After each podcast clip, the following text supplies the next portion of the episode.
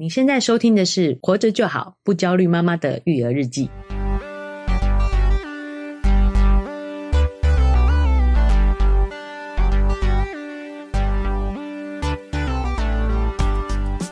大家好，我是奶舅，我是肉圆妈，都忘记自己的昵称是什么，都忘记自己的女儿叫什么名字啊？对，好，那我们这个第一期吧，算正式的第一期，要讨论什么话题？哎。要谈什么话题？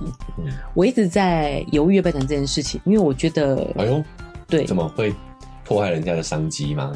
这不是，也不是商机耶，我觉得就是让妈妈焦虑的一件事情。哦，让妈妈焦虑的点是什么？是什么？因为大家知道他的不好，但是又对他有所依赖。哦，是什么？骨科碱啊？骨科碱，哎、欸。类似骨科碱的效果。哎呦，这么杀！第一题就是讲这么辣，对，到底到底是什么？到底想要聊的主题是？就是刚好这一阵子看到这个肉圆在看电视，看到说，嗯，呃，有一个东西说它不加果糖更好，是个更好的选择。我觉得哇，嗯，哦，就是我们要讲的，今天讲的主题是糖。糖，对，到底小孩可以吃多少糖？哦。这个蛮符合你营养师的身份，这样子啊。对，其实我觉得大众慢慢已经意识到说，糖对于我们健康的危害，对大人小孩其实都会有一些。就包括现在很多呃网络的文章也都会说嘛，糖其实比毒品更容易要上瘾嘛，就是很多人也都有糖上瘾的现象这样子。那所以你要讲的是一个对小孩来说的话，到底啊、呃、怎么样让他吃糖？吃糖到底好不好？如果真的要要怎么样给他吃，大概是这样的一个角度吗？嗯，对。可是我就是很就是为什么觉得犹豫，就是其实吃糖就是不好。结论已经讲完了，一点都没有就对了，对，一点都不行，一点都不好。我甚至就觉得我们其实现在，甚至我不要就是抨击，就是我们从医院拿回来的，就是介绍你副食品建议怎么吃。嗯，他在四月开始。给他先吃一些米糊，就让他练习吞咽的这种感觉而已嘛。嗯，既然有一项是建议吃喝柳橙汁、果汁，哦，这是非常 old fashion，就是这已经是很旧很旧的。我们那个年代就在喝果汁啊，你是不是？你记不记得你有用奶瓶喝过柳橙汁？有有有，我有印象。没错，就是。我们有一个误解啊，我们都觉得果汁是相对健康的饮品，对，饮料，所以我们会让小孩喝果汁。可是其实现在对于糖的危害已经呃认知到说，像连喝果汁都是对比较相对不健康的。没错，就是建议说，只要含糖的饮料就是一杯为限，大人哦，大人一杯为限，嗯，一天最多。等一下，那你会不会让肉圆喝喝果汁，或者是会不会让肉圆吃糖？会，所以我才说会让父母焦虑啊！你明明明知这样不好，但是又你知道，小孩就是喜欢嘛。可是其实很有意思哦，我会发现很多啊、呃、家长，他对小孩很严格，对，非常严格，对，但是会让他吃糖。哦，我懂你的意思，你当成是一种奖励。对，我懂你的意思，就是譬如说他。上呃吃饭一定要做好啊，或者是说早上起来一定要刷牙什么的，嗯，就是有一些规矩定的很，啥都不行，然后但是可以吃糖，哦，啥都不行。哎，欸，我觉得这很妙哎，就是你看他对小孩好严苛哦，很严格，可是吃糖这件事情他们却是很开放的。我我有时候不知道为什么，我不知道是不是其实吃这件事情有点比较。一种原始的本能，嗯、就像我们从小就喂他喝牛奶，其实喝人奶啦，喂喂、嗯、母奶，其实母奶也是挺甜的啊。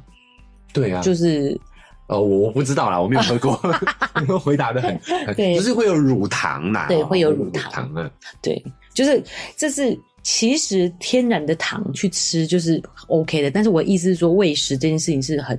人的基本的本能，本能，对，本能。然后糖又是现代相对容易取得的，所以就很自然而然会让他去拿到，然后让他吃这样子。你知道肉圆就是不能以以前不能吃糖，到我心里都想说，你知不知道我买的东给你的东西比糖贵多少？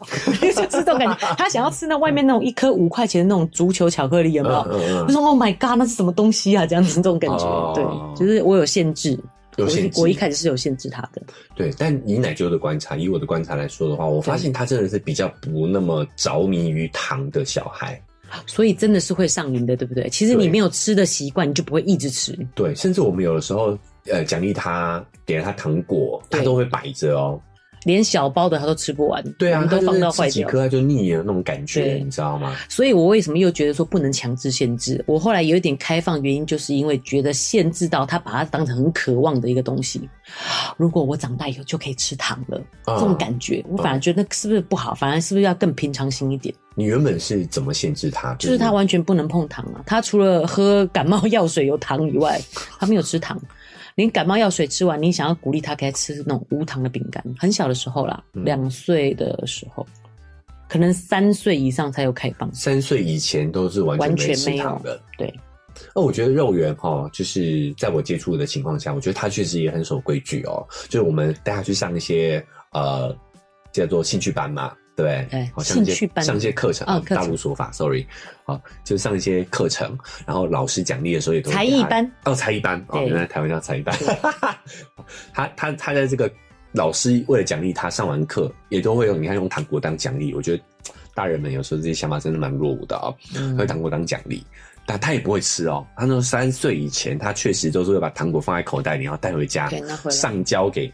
没错，幼儿园吗？这样子。对，然后你还他还会放在那说，等到六岁就可以吃。我那时候跟他讲六岁的原因是因为我觉得他去上学后你很难控制他接触，周围都是嘛。你去，如果他他如果有一些小零用钱去买什么，你也很难控制。或者是我怕老师可能会以这个作为奖励，也不好一直禁止。所以我一直跟他讲说，上学后就能吃。所以他会把上缴的糖果放在那边，期待说我六岁的时候可以吃。我说妈呀，都过期了。我就会默默慢慢丢，慢慢丢这样子。可是你会发现，三岁以后开始有点解禁了，会让他吃一点带糖分的东西了。哦，就是除了天然食物以外，有一些糖果，也都三岁之后就开放让他使用这样子。但是你会发现，他吃完之后，他也没有特别的怎么说，特别的着迷吧？嗯，哦，就是我们刚刚讲了，就是一包糖果，他其实常常也都吃不完。嗯，一包哦，对，而且是小包装的，哦，不是说大包，小包他就吃不完。嗯，我个人觉得是蛮。蛮少的，这个有没有一点基因的关系？因为其实像我跟肉圆妈也都不太吃甜的，对，对，你觉得这个没有影响？所以你看他没有吃，我们也只能丢掉，都没再吃这种东西。对，我们很少吃甜的。基因我觉得这件事还要考究，但是对于这个应该是比较更是生活习惯。嗯、我们也不喝果汁啊。哦，哦我刚才没讲完啊，建议大人一杯的饮料，嗯、可是大家都会觉得果汁是比较健康的，不含在里面。其实果汁比这些更多的糖分，对。比饮料更甜啊！看你怎么喝饮料啦，饮料也是有不一样的那个。譬如说，譬如说你想要喝这种比较酸的饮料，它就会加比较多糖，所以你你的喝起来口感还没那么甜。所以以前有一个完美比例的柠檬什么的，因为它倒了啦。哦，是啊、哦，青玉还有吗？好像没有。好像没了，啊、但是我的意思就是说，喝那种，他就说要完美比例嘛，他不让你喝再少一点的糖，就是因为太酸了嘛。酸，对，就是柠檬汁啊。对，而且更奇妙的是，如果你去喝饮料说不加糖，他就说这样子水果味会比较少哦。我想说，嗯，为什么？就是 对，我又不是叫你不加水果，我叫你不加糖啊。就是喝加了糖会增加风味，所以就是大家都是其实糖分是很高的。是。那所以呃，也刚好有你也你也有看到一些近期有看到一些 paper 是吃糖对小孩的影响的这些吗？哦，对啊，对对，所以其实说其实说就是真的就是直接说结论就是不好的。那现在也有研究，以前是发现说会对过动嘛，会过动会肥胖，这些都是已经是大家都知道的。嗯，过动我觉得比较。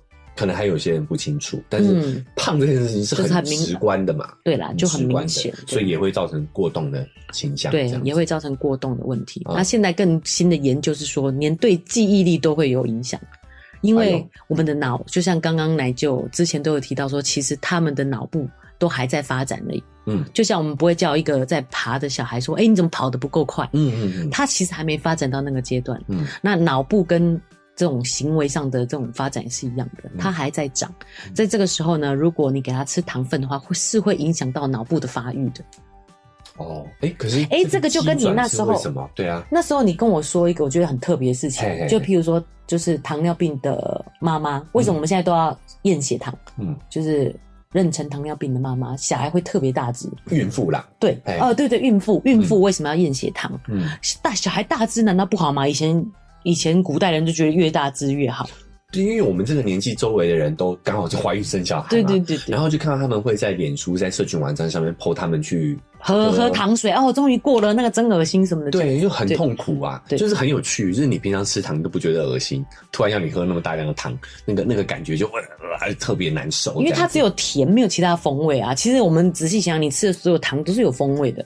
其他的味道，纯吃糖其实也也不好，没那么好吃。难道你会喝拿砂糖起来喝吗？不会啊，也不会。对啊，哦，嗯，感觉是。对啊，或者是有一些有口感的东西在里面，哈 哈，这样讲，对对对，拉回来讲。所以妊娠糖尿病有什么不好？对，就是为什么长大不好嘞？因为它只有变胖，它的器官是没有长好的，跟有点跟癌症一样，有没有？就是它只长细胞，可它其实功能性是没有发展好的。所以拉回来讲，如果你吃多一点糖，当你脑在发育的时候，你吃这么多的糖，嗯、你的海马回是没有长好的。那这个没有长好，就会造成你的记忆力是有障碍的。哦，就是、它只有长大，或然后，但是它功能是没有的。哎、欸，这个这个机转其实很有意思哎。为什么我们如果只摄取糖分，哎、欸？精制糖而已嘛。如果我吃很多的淀粉，会不会有这样的一个下场？而不是下场，下场结果，结果，结果。对啊，讲的那么，会不会导致这样的结果？我个人，因为他目前是没有做这样的研究，他的研究只是在老鼠的身上，对，他只做一个正常饮食，对，对对，正常饮食跟正常饮食加上糖分的话，嗯，那确实对，如果有加糖的那一组，他在做辨识上，他就是会有问题。哦，就是我们的身体如果。是有过量的糖分，对，只会带往我们的啊、呃，就是身体上长这样子吗？就是对，会就是没办法，真因为你就是跟就跟你树要长，你就是要有某一些元素一样，嗯，你不能只有水，嗯，你土壤里面的营养也是要有。对，也是要有阳光，你才能长得一个完整的一个样子，均衡的营养。对，应该是说，你就像要盖房子，你要有砖块，要有水泥，嗯，然后才有办法盖成一个坚固的房子。如果你只有水泥，它就只是盖一个样子，其实它是没有那个保护的作用的，嗯，一样的意思。可是这样这个，我觉得这个环境里头的糖太多了，你知道吗？你刚才举的那例子，我是认为是一样的意思。嗯，你说如果摄取很多淀粉，会不会？这件事情，嗯嗯，就是如果是精致的食物是会的，我认为啦，这个是没有 paper 认证的，嗯，但是我认为其实是一样的道理，因为面粉你把它分解的一样是糖，那如果你是吃糙米，吃这种圆形的食物，它是有更多的营养素，嗯，来去帮助这些糖的代谢。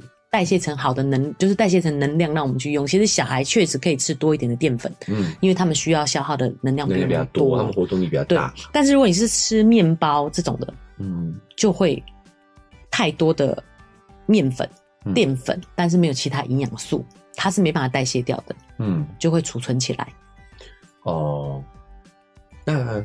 我们知道不行哈，对，它确实会造成我们这些啊小孩的记忆力啊，还有脑部的发育，对，就可能会只长只长胖啊，对，然后机能会下降，一样的意思嘛，只长胖不长高，对，如果你不够营养，是啊，妊娠血糖的的妈妈的孕妇，孕妇。会产下比较呃巨婴，却是迟缓的。啊，对，大却比较大，对，比较迟缓的，可能是相同的。机转跟原理这样子啦，对对对。那你觉得不想要让不想要那么焦虑嘛？就你觉得有什么？你你有什么个人的建议吗？第一，因为可能对我来讲不是很焦虑，就是刚刚我们聊到的，我觉得我们其实也不吃糖分的东西。哦，就是要从爸妈自己开始做起，做起真的，因为你环境就有，他就看到就会想要。哦，对，现在肉圆开始会翻那个。开抽屉嘛，哎，可是哎、欸，抽屉也没糖，他根本就也不会想哎、欸，我觉得就是真的不能让他看到。我们自己大人也是一样的、啊，不要看到就不会，比较不会去想。这个这个我觉得这很有意思哦，就是因为我们我们对。我跟你还有你先生对。啊肉圆爸都是比较咸派的，都吃比较咸的，对，哎、欸，就是我们也都会吃甜点啊，点心，点心。偶尔还是会吃，对，还是会有点心，对，但是。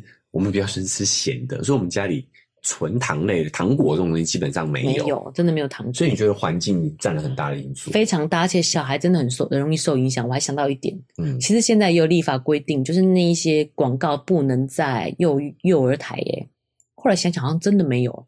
哎、欸，他们广告真的少哎，真的很对啊！你不觉得他们真的对于广告朗朗上口，然后也会想要吗？对。王文艺就是也是啊，哎、欸，就是他最近都都在看 YouTube 嘛，对，幼儿园都在看 YouTube，现在都没有看电视了啦。我觉得幼幼台还蛮好看的耶，就是幼儿台啦，不止某一个幼幼台，就是只要是幼儿频道。可是他们还是有一些饼干的广告啊，那饼干可能没受限呐，是糖果有受限哦。精致糖，对，精致糖，就是我们的政府也有也有也有发到像这些 paper 啊，所以也是觉得说，可能让小朋友吃太多额外的糖是不好的。哎、欸，那我觉得我们做这个节目真的也是一个很好的一件事情，因为我对我来讲，我觉得在法规上受限只有电视，嗯、他们看到 YouTube 就有影响，很多网红会吃一些。就是譬如说可爱的糖果、棒棒糖，或者那种哦，有有有手工糖，他就会一直讲要吃啊。我们就不讲是谁了啦，叠字的叉叉。最近他 比较没在看，但之前一直在看的。在看。然后有个那个手工水果糖，然后后来他朋友有送他一包啊。哦。他一开始很兴高采烈，一直吃两三个吧，也没说要吃啦。这个叫做上有政策，下有对策嘛。你不准我放广告，那我就想办法用置入的方式。对，置入在有对，所以我觉得。就是注意他们看的东西很重要。然后我说的环境，嗯嗯、我把那包糖藏起来，他只有前两三天吵着要吃，其实他就没有吃了。嗯、现在还放在那里，可以照出来给大家看。其实我觉得这个很重要，就是是有方法的。就第一，父母自己要有觉知，要有觉察。对，就你要有这方面的知识啊，知道说吃糖对小孩真的不好。对，是呃。但第二个呢，就是有方法的。你就是其实就是藏起来，他有时候就是当下想要，对，真的过了之后。就就其实还好，没错，你知道吗？而且我觉得适当的让他去接触、去满足，我觉得他们其实没有那么的执着啦。对啊，真的耶，就是然后我还没有开放的是本来啦，本来没开放的是棉花糖，因为我觉得不好吃，就我自己都觉得没有意义。那个东西就是除了有一点 QQ 的酱，嗯，然后他所以他看到就一直抢，想着要买，因为你讲这件事我才想到，哦。因为它色彩很漂亮，所以会很吸引小孩。对，可是我就是想到说，你不能这样一直禁止他，反而会更渴望。他误以为自己渴望，其实只是因为被禁止的关系。哦哦哦。然后我就买了一个杯子蛋糕，上面有两个棉花糖。嗯。就他其实自己，我就说不好吃吧，他默默吃了一颗以后，我或者说啊，爸，你睡醒再吃啊，冰冰箱就没吃了，进了阿公的肚子，陷害阿公。对，有的时候他们其实只是。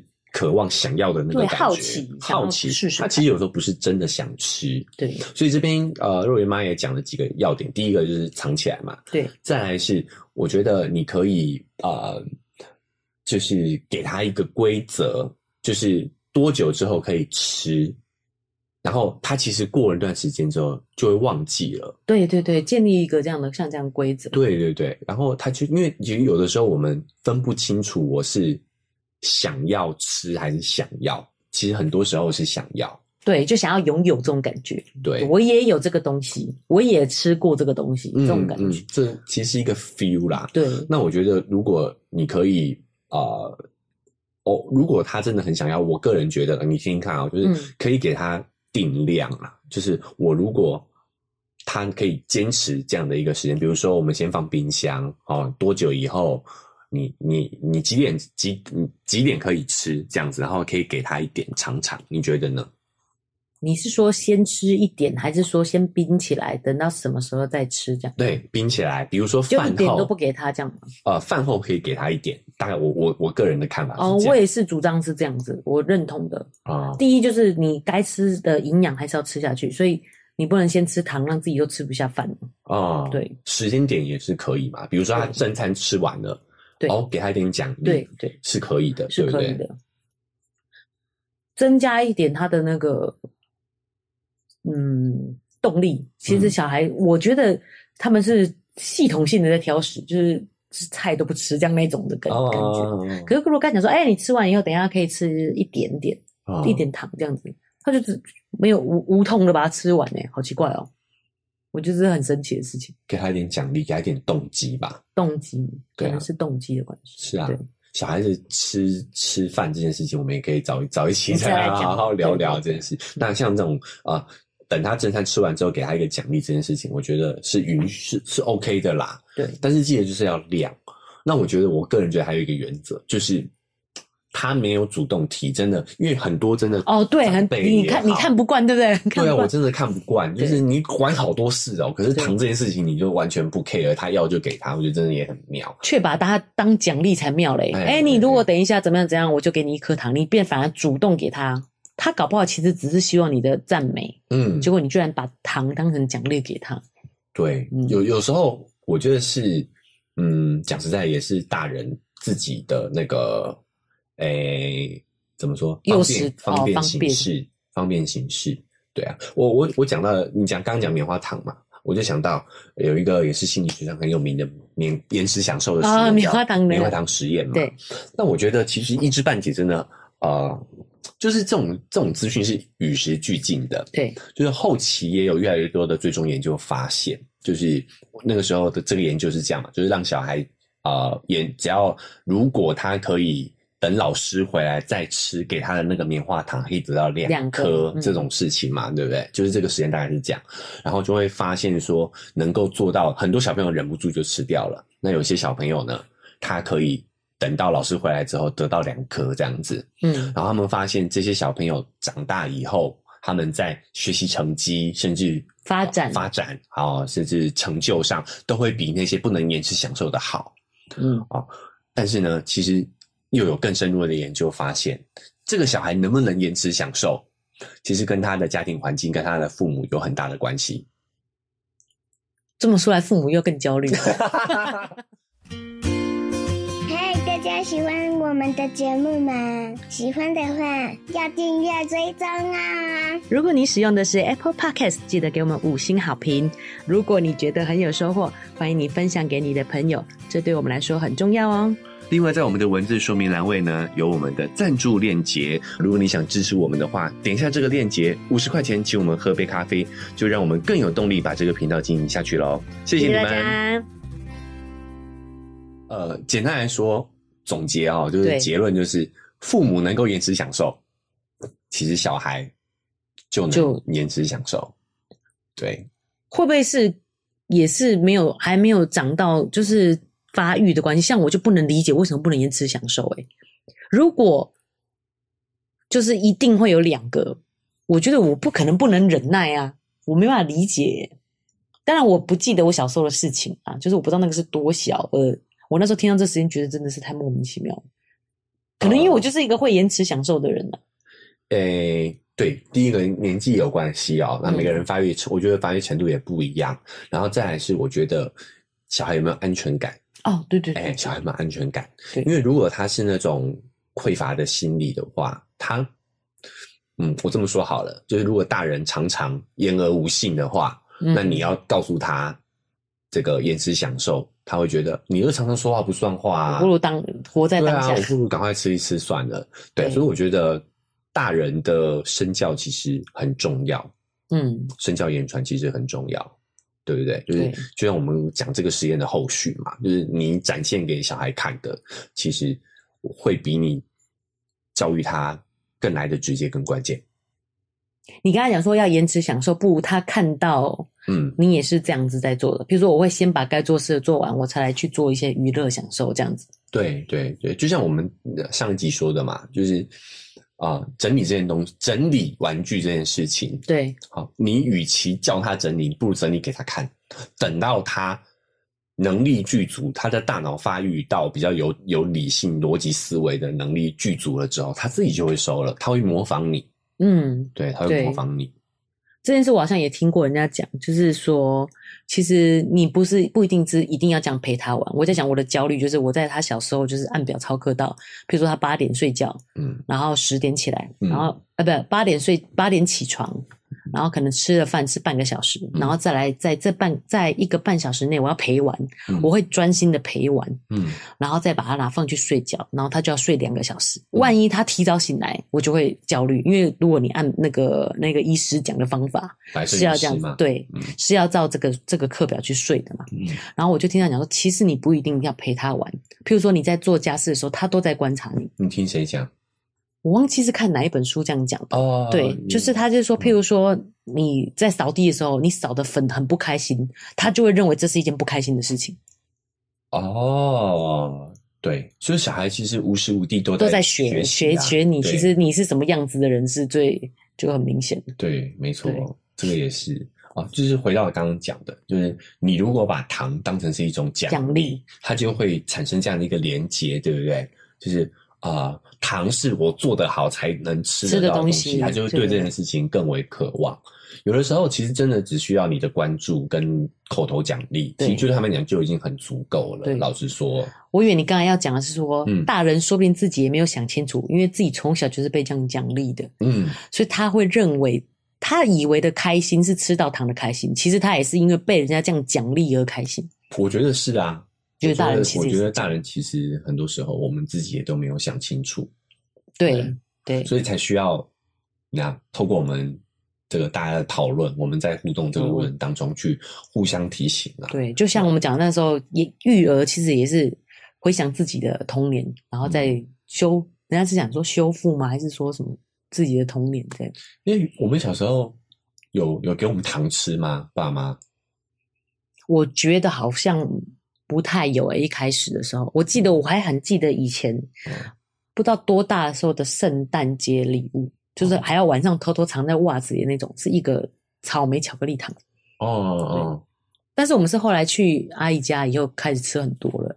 但是那个时候其实我们真的是咸派的，对对，我们也是买很多饼干类的。对，我们也还是喜欢吃咸的。有啦，以前很流行那种一个铁盒的糖果啊，有有买，但是吃了也对，也没有很喜欢。对，真的没有很喜欢吃糖诶。对，我觉得环境真的占了很大的因素啦。但是说实在的啊。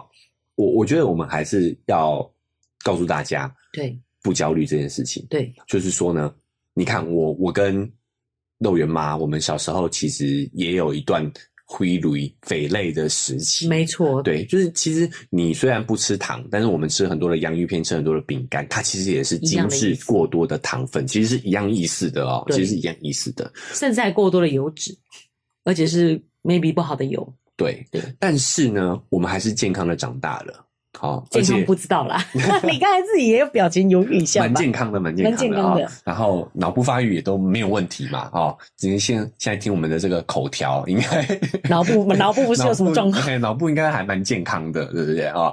呃，逻辑清晰，好，思路清楚。所以我我们还是要讲拉回来，就是说我们要知道说糖的危害是什么。但是说实在的。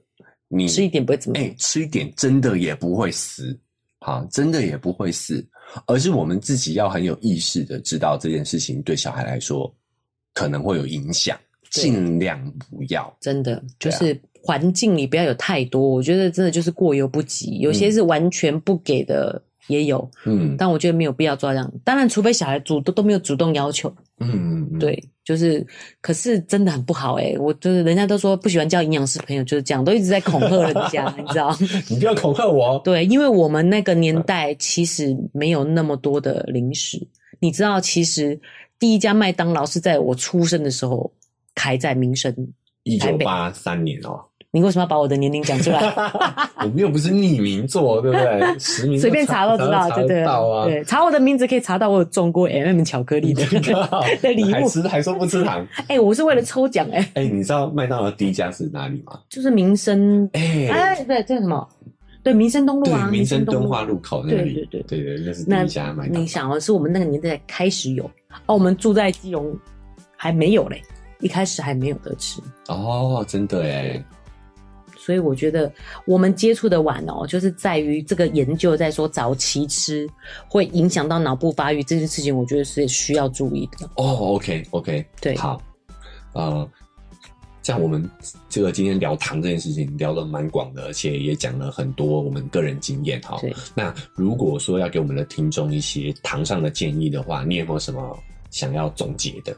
就像你刚才讲的，要有意识，对不对？嗯、第一个，嗯，我觉得蛮重要，就是刚刚我为什么开，其实开头讲这个，你好像都没有 feel，可是我觉得对我来讲，哎、欸，很怎么讲，很重要，哎，就是在讲那个某一个饮料说它不加果糖了。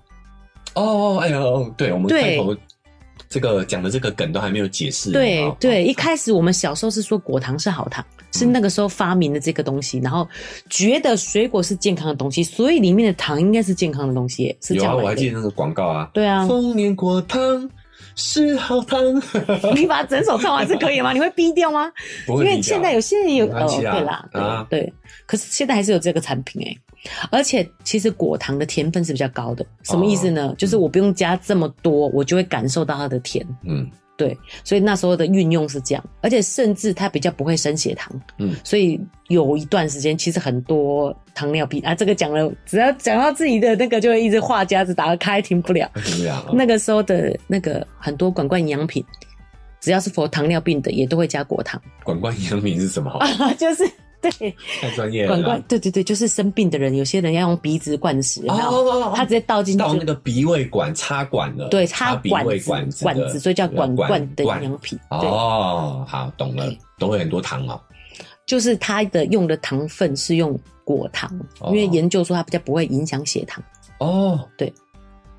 可是后来发现它是有更长远的影响。为什么现在说不加果糖是健康的？哦，就更长远影响就是果糖虽然不影响你的血糖，但它其实就跟酒精一样，代谢过程是酒精。所以有一些人说吃水果减肥减到脂肪肝，嗯，那些代谢像酒精啊、像油脂的最后的那个东西一样，嗯嗯、所以它会影响到你的肝脏，会脂肪肝，嗯、那你就影响到你的胰岛素的敏感性。就是其实现在有非常多的，这又扯远了啦。就是有很多很多的研究，其实果糖没有想象中的好。嗯，那简单来讲，其实就是所有糖都不好，你知道吗？因为其实所谓的砂糖、蔗糖就是果糖加葡萄糖，哦、所以是把它分离出来。为什么很需要做这个 podcast？刚才讲到，你知道，就是很多可能有一些商业性的置入的关系嘛。那前一阵子我们知道高果糖糖浆不好了以后，很多手摇饮料店都说我是加蔗糖，不是加这个糖。哦哦，其实一样不好。很残酷，对，饮料少喝啦，少喝少喝，对，但是我觉得适量喝还是可以的吧？哎，可以啊，我觉得长大后可以，对，就是豆圆妈的意思是小时候，因为现在有点离谱，都不要吃，对，有一点离谱，就是就是你那么小都在吃，所以我也觉得很吃惊。我们小时候不是就是就算蛀牙就算了，因为很快就会换恒齿嘛，现在乳乳牙都有在做。根管治疗，做牙套 这样子，乳牙根管治疗，对啊，也要花好几千、好几万这样子诶。那但是就是太早接触这些东西了，确实，我觉得，对，确实。大概几岁？你觉得几岁前？基本上，我个人是主张两岁前最好都是不要的。因为、嗯、我讲的不是，其实他后来慢慢有开放甜的饼干。或者是蛋糕，肉圆，对，肉圆有开放甜的饼干、蛋糕，这些其实也含糖，我们都很清楚。对，只是就是不要吃那种糖的习惯，喝甜的饮料，吃糖的习惯，我觉得这是最起码可以有的。OK，所以你意思是说，两岁前能不要就不要，对，两岁后可以逐步有方法的、有计划的给他。给他尝试，给他接触，因为我们也知道啦，他等到他有更多的社交生活，他是避不开的。所以我觉得两岁前其实是可以做到的，可以做到的。对，应该不会焦虑。对，应该是不会焦虑的。至于焦虑，你连你给他吃糖都怕他噎到吧？对不对？是不能。对对对，就是果汁不要啦。对，就是就是两岁前是可以喝果汁的。对对。两岁前哦，对，就是不要喝果汁，不要喝果汁，果汁里也含糖。其实你可以给他吃水果，或者你把它弄成果泥，我觉得跟果汁没什么两样，就是不要让他有一个含喝含糖饮料的习惯。嗯，其实你只要把果汁避掉，你就减少喝含糖饮料的习惯。嗯，OK，像这些就是我们可以做到的。对，哦，就是两岁前尽量都不要，两岁后可以有计划的让他去品接触。哦，我觉得这样也，因为你完全的抑制，等他接触的时候，他也会有。这个叫做呃压抑后的那种反弹，反弹可能会反不好，所以我觉得有计划的让他接触其实是好事。对，接触以后他也才开始学会控制这件事情，嗯、吃一吃他就自己折起来说啊，下次再吃这样子。哇，哦、看到就觉得惊艳呢，一个小孩可以这样控制。我们有时候自己一包洋芋片都可能一次就吃完。嗯，那我个人的建议啊，是我觉得。就像我们刚刚有聊到，就是有的时候他真的分不清楚自己是想吃还是想要啦。对，那我我如果是呃我的建议的话，我们从沟通的亲子沟通的角度，因为如果能到沟通的这个程度哦，其实大概也都是两岁多三岁了嘛，对，对不对？我觉得呃，如果大家有这个时间，就是在当下允许的话，你可以跟他聊这件事情。聊糖对身体的伤害吗？不是，是，呃，让他帮助他。其实你是你有真的这么想吃吗？这样对对，我我个人如果是我的话，我会跟他聊这件事情。你真的很想吃吗？那小孩一定说我要我要，我不会，我就是想吃。可以啊，那我就是说为什么？因为呢，当我们呃被想要这件事情绑架的时候，我们就不会去思考嘛。对。可是你跟他交流的过程当中，你就强迫他要用。理性去理性去对，因为他回答你问题，他一定得思考，对不对？对，所以你应该冷静下来跟他讨论这些。我觉得可以买，因为说实在糖果不贵，这也是最可怕的地方。对啊，糖果很便宜，你跟天然食物比起来便宜太多了，没错。所以我觉得可以买，但是呢，吃我觉得可以设上一些时间限制，或者是一些理性的条件，因为当他一旦思考。对，比如说像我啦，我常常会比较啦，就是比如说，好，你要买这个糖果，你就不能怎么样，你要去在让他在这两某两件事情当中做选择。当他在思考他要从当中选择什么的时候，你是说，譬如说你要两个是吃的比较吗？还是说你真的要吃糖吗？你要吃糖就不能去玩溜滑梯咯？这样？哎、欸，比例，比如说像这样，其实小孩有时候反而更想玩呢。对，哎，就是让他去思考。那如果他说他想吃。我觉得也 OK，你就说好，那我们就设置规定嘛，比如说晚我们买回家晚饭之后吃，对，确实是可以的。对，因为能够进行这样交流的时候，已经基本上应该都已经是两岁，已经达到你说的那个标准之后了嘛。不过我觉得这个也有点，就是让、嗯、其实妈妈有时候只是想要 take a break，就是这样嘛，喘口气。哦，就是我给他吃，我有看过一个，就是在路上，其实你还会很常遇到，就是一个妈妈真的就是瘫在那种。那个美食街的那个椅子上，然后小孩就乖乖在旁边吃一支冰淇淋啊，哦、一支冰就可以让他安静很久。你甚至都想让他吃第二支，你知道吗？就是他那个安静的程度，你就觉得啊。那这有什么解法？什么解法？我以前就是一个不放过自己的妈妈，嗯、我就是会让自己就是压力大，我就想说陪玩的时间，我就完全专心陪玩啊。嗯，以前我不能理解，我不能理解为什么你把小手机拿给小孩看，嗯、然后你在旁边放空。嗯，如果你自己在忙别的事情，然后你给小孩看手机，我可以理解。嗯，可是我不能理解就是放空，然后给小孩太逼自己了吧？我很逼自己，就是我觉得这样我不能理解。你该放空就放空啊，是好。那你觉得？那你觉得这样该怎么解？